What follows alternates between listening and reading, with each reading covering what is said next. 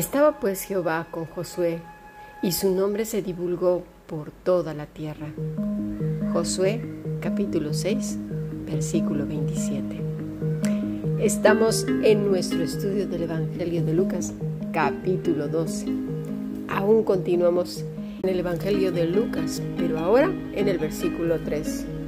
Le dijo uno de la multitud, Maestro, di a mi hermano que parta conmigo la herencia. Mas él le dijo, hombre, ¿quién me ha puesto sobre vosotros como juez o partidor? Bueno, sabes, este es un tema con el cual tropezamos más de uno. Sí, nuestro estudio de hoy se llama El tesoro maldito. Ay, de verdad. Y lamentablemente por culpa del tesoro nos volvemos malditos. No, no es el tesoro el que está maldito sino la raíz que ha brotado en el corazón. Y eso convierte las cosas en malditas, porque la raíz es mala. Bueno, aquí vamos a tocar algunos temas bastante importantes e interesantes. ¿Qué quiere decir que Dios estaba con Josué? Recordemos que él era el líder militar, el líder que guiaba al pueblo de Israel no era el sacerdote. Ojo, ¿eh? No era el sacerdote. Era Aarón.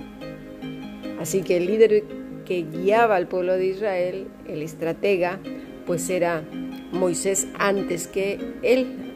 En este caso ahora se queda Josué. Y estaba el Señor con él. Se complació el Señor con la vida de Josué.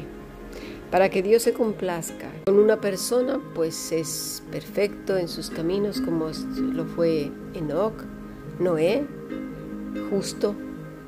¿eh? Entonces hay muchos componentes y eso es el pámpano, que está apegado a la vid verdadera. Y en cuanto al liderazgo, ahí más de uno tropieza. Porque cualquiera que diga que Dios está con él, ya, la gente lo cree fielmente y más si presenta cochazos, casa y habla fuerte y, así como, como que amedrenta a las personas, ¿no? Y tiene su grupo de aplaudidores que se encargan de perseguir. Bueno, eh, pues ahí mismo, sin saber, si es temeroso de Dios o no, si su vida es íntegra y verdadera, recta, si es responsable de sus actos, ¿verdad? No, es nada más por lo que, por lo que vemos, claro. Miren, para empezar, no se nos dice que Josué se enriqueciera del pueblo. Vuelvo a repetir, él no era pastor ni sacerdote ni nada de eso. Él era un líder militar. Así que no hay que confundir una cosa con la otra. El sacerdote en esta porción de la historia no aparece, ni tampoco su función, ¿eh? Pero ojo, el sacerdote no era no andaba prohibiendo cosas, ni tampoco meterse en la vida de la gente. Dios directamente daba las instrucciones. Era Dios, no los hombres. Por favor, tenemos que grabarnos esto. Ay, ¿y cómo voy a saber si es de Dios? Pues ve a Cristo. Ve a Cristo. Ve, míralo, conócelo. Si no lo conoces, cualquiera te la va, te va a colar muchas mentiras. ¿Eh? Tengamos cuidado porque más de uno teme hacer su propia vida porque, ay, no vaya a ser que la gente del grupo lo vea y vayan con el chisme al dictador y comience una campaña de juicio y persecución. ¿eh? Ya sea porque fue al cine, a la playa, a un museo, a una fiesta, porque se puso peluca, porque usó tacones o yo qué sé, hay tantas tonterías por ahí. Pero bueno, y si fue una fiesta, fíjate, en todo caso, si se fue una fiesta o al cine o a la playa o, al parque a darle de comer a las palomas, yo qué sé, porque la gente ve pecado en todos lados, ¿eh? si esa persona en donde sea está haciendo cosas impúdicas y perversas, pues de la casualidad que no es un pámpano, ¿eh? eso está claro. Pero los grupos que funcionan como policías son más secta que el cuerpo de Cristo. ¿Tú crees que Dios no se encarga de aquellos que tienen nombre de vivo pero están muertos? Claro que sí. ¿Por qué queremos a fuerzas tomar el lugar de Dios? Es que de verdad. Así que esta porción de la escritura nos enseña pues precisamente todas estas cosas. Pues bien, Josué acababa de guiar al pueblo por mandato de Dios a Jericó y les había dado, mira, la victoria. El Señor, vuelvo a repetir, estaba con Josué. Y esto se podía reflejar en toda su existencia y en el fruto de cuanto vivía y hacía. Pero en el capítulo 7 algo ocurre, un giro inesperado. Uno que nos recuerda al capítulo 12 de Lucas. Nuestro Señor hablando de la avaricia de los hombres, la preocupación por las cosas, por tener y no perder, por no soltar lo que se ha perdido, lo maldito, porque lo volvemos maldito, porque ya en sí trae castigo, trae dolor, angustia, aflicción. Bueno, vamos a Josué capítulo 7, versículo 1, pero los hijos de Israel cometieron una prevaricación en cuanto al anatema, porque Acán, hijo de Carmí, hijo de Sabdí, hijo de Sera de la tribu de Judá, tomó del anatema y la ira de Jehová se encendió contra los hijos de Israel. Pero esto lo sabemos nosotros ahora. Sin embargo, en ese momento no se sabía nada. Estaba todo, mira, en secretito, no se sabía nada. Josué estaba listo para emprender eh, una nueva batalla y él estaba seguro que todo marchaba bien.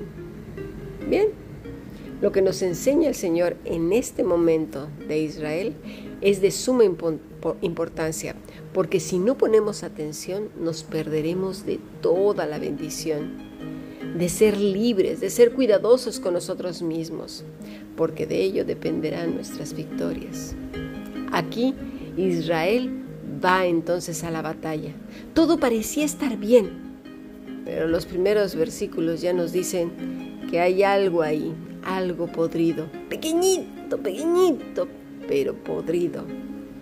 Dice el autor de Hebreos capítulo 12, versículo 14 al 15. Seguid la paz con todos y la santidad sin la cual nadie verá al Señor. Mirad bien, no sea que alguno deje de alcanzar la gracia de Dios, que brotando alguna raíz de amargura os estorbe y por ella muchos sean contaminados. Es el autor de Hebreos, sin duda en este momento, pensaba en lo que sucedió en aquel entonces.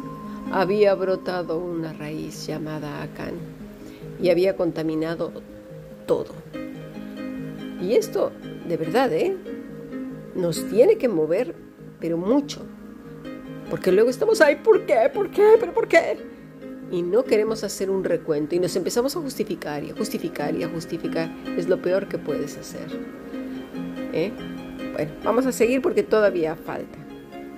Había un profano, uno, pero era suficiente para contaminarlo todo. El Señor nos está diciendo que miremos bien nuestro diario pensar, nuestras intenciones, bien examinaditas, porque más de una vez no le damos importancia a las cosas que hablamos a la ligera, lo que hacemos, lo que tomamos, lo que consideramos lo más importante y a lo que nos aferramos y nos justificamos y nos volvemos a justificar. Créemelo, es lo peor que puedes hacer, porque más de una vez negamos que somos pámpanos con nuestros actos, nuestros pensamientos, nuestras intenciones. Nos preocupa demasiado los haceres. Ah, si deja de hacer que las intenciones, ¿eh? que son el motor, lo que nos mueve y nos lleva a grandes y graves problemas. Y mira, muchos de ellos son irremediables. Dice que prevaricaron, fueron infieles. ¿A quién? ¿A Josué? No. ¿A las órdenes de su líder militar? Tampoco. A Dios, a Dios mismo, a Él, cuando hay una raíz de amargura, cuando estamos aferrados a lo maldito, la maldición para nosotros es ya la angustia, lo perturbados que podemos estar, lo inquietos, lo desasosegados, pero en ese mismo momento estamos pecando contra Dios. ¿Sí? ¿Y quién fue el perpetrador? ¿Quién fue el gracioso en todo este asunto? Ojalá hubiera sido un chiste, pero no fue así. Su nombre es Acán. ¿Sabes qué quiere decir Acán? Quiere decir perturbador. Mira, hay más de uno que su nombre no debería de ser el que tiene, sino el que lo define, lo que lo identifica en su vida diaria. Bien podría ser chismoso, contencioso, avaricioso, rebelde, perverso, iracundo, áspero, ansioso, temeroso, cualquier cosa de estas y más todavía. Gente temerosa, pero no de Dios del Todopoderoso, ¿eh? sino temeroso de los hombres, tenerle miedo a los hombres. Y, y de nada también, porque todo lo que nuestra mente a veces inventa con la ansiedad, pues resulta ser que es mentira, ¿no? Y así podemos decir un montón de nombres. Bueno, Acán era el perturbador, y vaya que sí lo fue. De todo esto, Josué no sabía nada. No se nos olvide, todo parecía estar bien.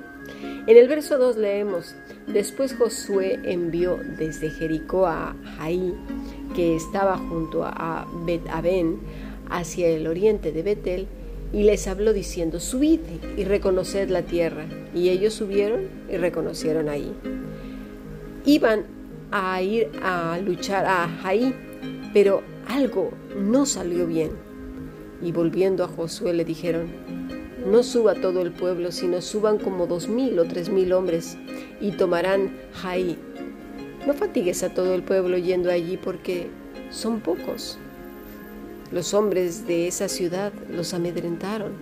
Bueno, y los de ahí, dice la escritura, mataron de ellos a unos 36 hombres y los siguieron desde la puerta hasta Sebarim y los derrotaron en la bajada, por lo cual el corazón del pueblo desfalleció y vino a ser como agua. 36 vidas.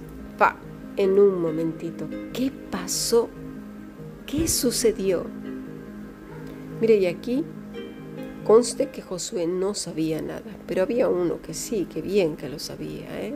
Mira, muchas veces lloramos como si fuéramos unas blancas palomas inocentes, como si no rompiéramos un plato. Mira, somos más de una vez inconscientes de nuestros actos o queremos ocultar con nuestros llantos y lamentos las consecuencias de nuestros actos. Muchas veces, ojo, ¿eh? Este no es el caso. Pero lloramos ante una prueba como si fuera lo peor que nos pasara.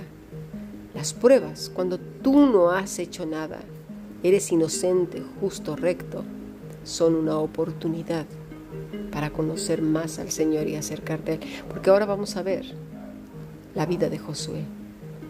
Esta fue una ocasión perfecta para conectar aún más con el Todopoderoso. Una oportunidad para la emuna, no solo de Josué, sino de todo el pueblo. Y ojo, no estoy diciendo que ellos hayan hecho algo malo, porque esto es un ejemplo de un cuerpo también. Una persona en la que ha brotado una raíz mala y comienza a contaminar todo lo que es uno.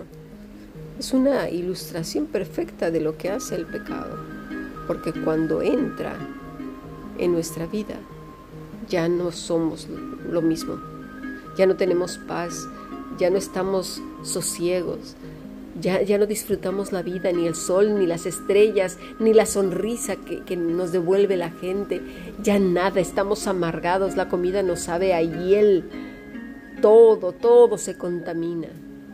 Por favor, pongamos atención, aprendamos a soltar lo maldito porque nosotros lo volvemos maldito cuando nos aferramos a ello. Así pues, vámonos al versículo 6. Entonces Josué rompió sus vestiduras y se postró en tierra sobre su rostro delante del arca de Jehová hasta caer la tarde, y él y los ancianos de Israel, y echaron polvo sobre sus cabezas. ¿Qué hizo Josué? Pues lo que todos deberíamos de hacer correr a los pies del Señor, no de las personas, del mismísimo Dios Todopoderoso y estar con Él, y con Él y solo con Él. A esto los judíos lo llaman Idbodelut, un tiempo a solas con el Señor, de meditación y de recapitulación, una búsqueda de todo corazón al Rey. No fue un formalismo, ¿eh? no, no, no, eso de rasgarse las vestiduras y la ceniza, ni tampoco religiosidad. Rompió sus vestidos como si rompiera su propia alma, ¿eh? como si estuviera desgarrada, cayó a tierra delante del rey. Y ojo, esto no quiere decir que todo el mundo tiene que hacerlo. No es un rito, ni un acto fetichista, ni nada de esas cosas, por favor, ¿eh? Estaban verdaderamente afligidos mira, se puede fingir, pero Dios no responde a los hipócritas, ¿eh? Bueno, sí responde con disciplina, ya verás. Mira, también los entrega una mente reprobada, ¿eh? Eso ya lo dice el Señor en, en Romanos 1. Muy bien, versículo 7. Y Josué dijo, ay Señor Jehová, ¿por qué hiciste pasar a este pueblo el Jordán para entregarnos en las manos de los amorreos? Para que nos destruyan? Ojalá nos hubieran, nos hubiéramos quedado al otro lado del Jordán. ¿Acaso Josué se estaba comportando como los israelitas que deseaban volver a Egipto? No, nunca, nunca jamás. Josué no entendía qué fue lo que pasó. Y no es que le pidiera cuentas a Dios, quería saber si había pecado tal como lo dice el salmista, examíname, oh Señor, y ve si hay camino de perversidad. Él estaba haciendo hipodedud, estaba delante del Señor. ¿Qué fue lo que pasó, Señor? ¿Qué he hecho? ¿Sí? Dice, ay mi Dios soberano, gritó Josué, ¿por qué condujiste a este pueblo al otro lado del Jordán? Solo para entregarnos en manos de los amorreos para ser destruidos por ellos? Ojalá nos hubiéramos contentado con quedarnos al otro lado del Jordán. vemos la traducción del hebreo al castellano. Comienza a pensar que quizás se precipitaron a pedir algo que no era para ellos. Qué hermoso es la dependencia absoluta del rey un caudillo, un líder militar buscando a Dios con todo su corazón. Oh mi soberano, ¿qué puedo decir después de que Israel ha dado media vuelta ante sus enemigos? Mira, aquí él mismo está honrando el nombre del Señor. Oh mi soberano, ¿qué puedo decir después de que Israel ha dado media vuelta ante sus enemigos? Esto es santificar el nombre del Señor, que no seas vituperado por los hombres. Dice en el versículo siguiente, cuando los cananeos y todos los habitantes de la tierra se enteren de esto, se volverán contra nosotros y borrarán nuestro nombre de la tierra. ¿Y qué harás con tu nombre? Es como decir, no soportaré saber cómo se burlan de ti, Señor. No podré con ello. Esto es demasiado para mí. Te amo tanto que no lo soporto. Mira, esto es lo que debería de estar clamando la iglesia, el remanente hoy en día, por toda esta rebelión tan espantosa y cómo se están burlando del Todopoderoso, haciendo cosas aberrantes contra todo lo que Dios ama. Y aquí viene la respuesta. Dios responde a las plegarias de sus hijos. Dios sabe cuándo verdaderamente somos sinceros. No nada más estar hablando y sin tener voluntad de hacer nada. Nuestro buen Padre sabe quiénes somos. ¿eh? Si de verdad lo que decimos proviene de un corazón verdadero, sincero. Si de verdad deseamos erradicar el mal que ha surgido en nuestros corazones o solamente estamos de quejicas, ¿eh? De lloriqueando. Si solamente queremos que Él lo haga todo sin nosotros disciplinar nuestra mente, nuestro corazón y decir, basta, se acabó, no voy a seguir más por ese camino. Versículo 10, pero Dios respondió a Josué, ¿sabes qué le dijo? Levántate, ¿por qué te postras? Qué consuelo tan grande cuánto amor de nuestro Padre precioso y amoroso. ¿Por qué te postras, Josué? Eso le está diciendo. Si tú no eres el problema, te amo. eres mi buen siervo y fiel. Eso es lo que le está diciendo. Qué consuelo, de verdad que tenemos un Padre amoroso, precioso. Y aquí menciona a Dios el problema, versículo 11. Israel ha pecado, han quebrantado el pacto por el cual les mandé, han tomado de lo proscrito y lo han puesto en sus vasijas, han robado, han quebrantado la fe, han tenido un corazón codicioso. Dice, Israel ha pecado y aún han quebrantado mi pacto que yo les mandé y también han tomado del anatema y hasta han hurtado, han mentido y aún lo han guardado entre sus enseres, entre lo más íntimo. Eso es desconectarse. No hay emuná, son una hoja tirada en el suelo. La emuná estaba rota, no había conexión, más bien había rebeldía. Habían tomado cosas malditas para sí. Tengamos cuidado de desear lo maldito. ¿Por qué? ¿Para qué pelear por lo maldito? ¿No nos damos cuenta que quedamos maldecidos también? Hay un dicho que dice, en el pecado está la penitencia o se lleva la penitencia y es muy cierto, ¿eh? ¿Cuántas veces peleamos por algo que ya de antemano se nos ha dicho que soltemos, pero seguimos aferrados? Eso, en ese momentito se vuelve maldito. ¿Por qué?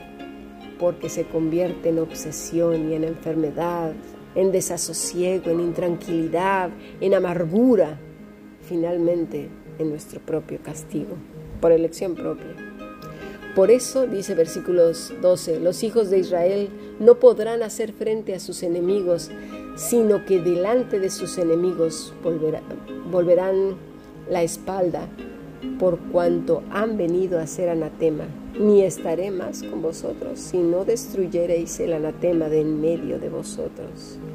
La orden estaba dada. Hay que obedecer sí o sí hay que sacar la raíz, no hay opción, no hay de que voy a llorar un ratito y me voy a quejar, no, ya, de cuajo, el Padre ha dado la orden y se obedece y se mantiene uno firme.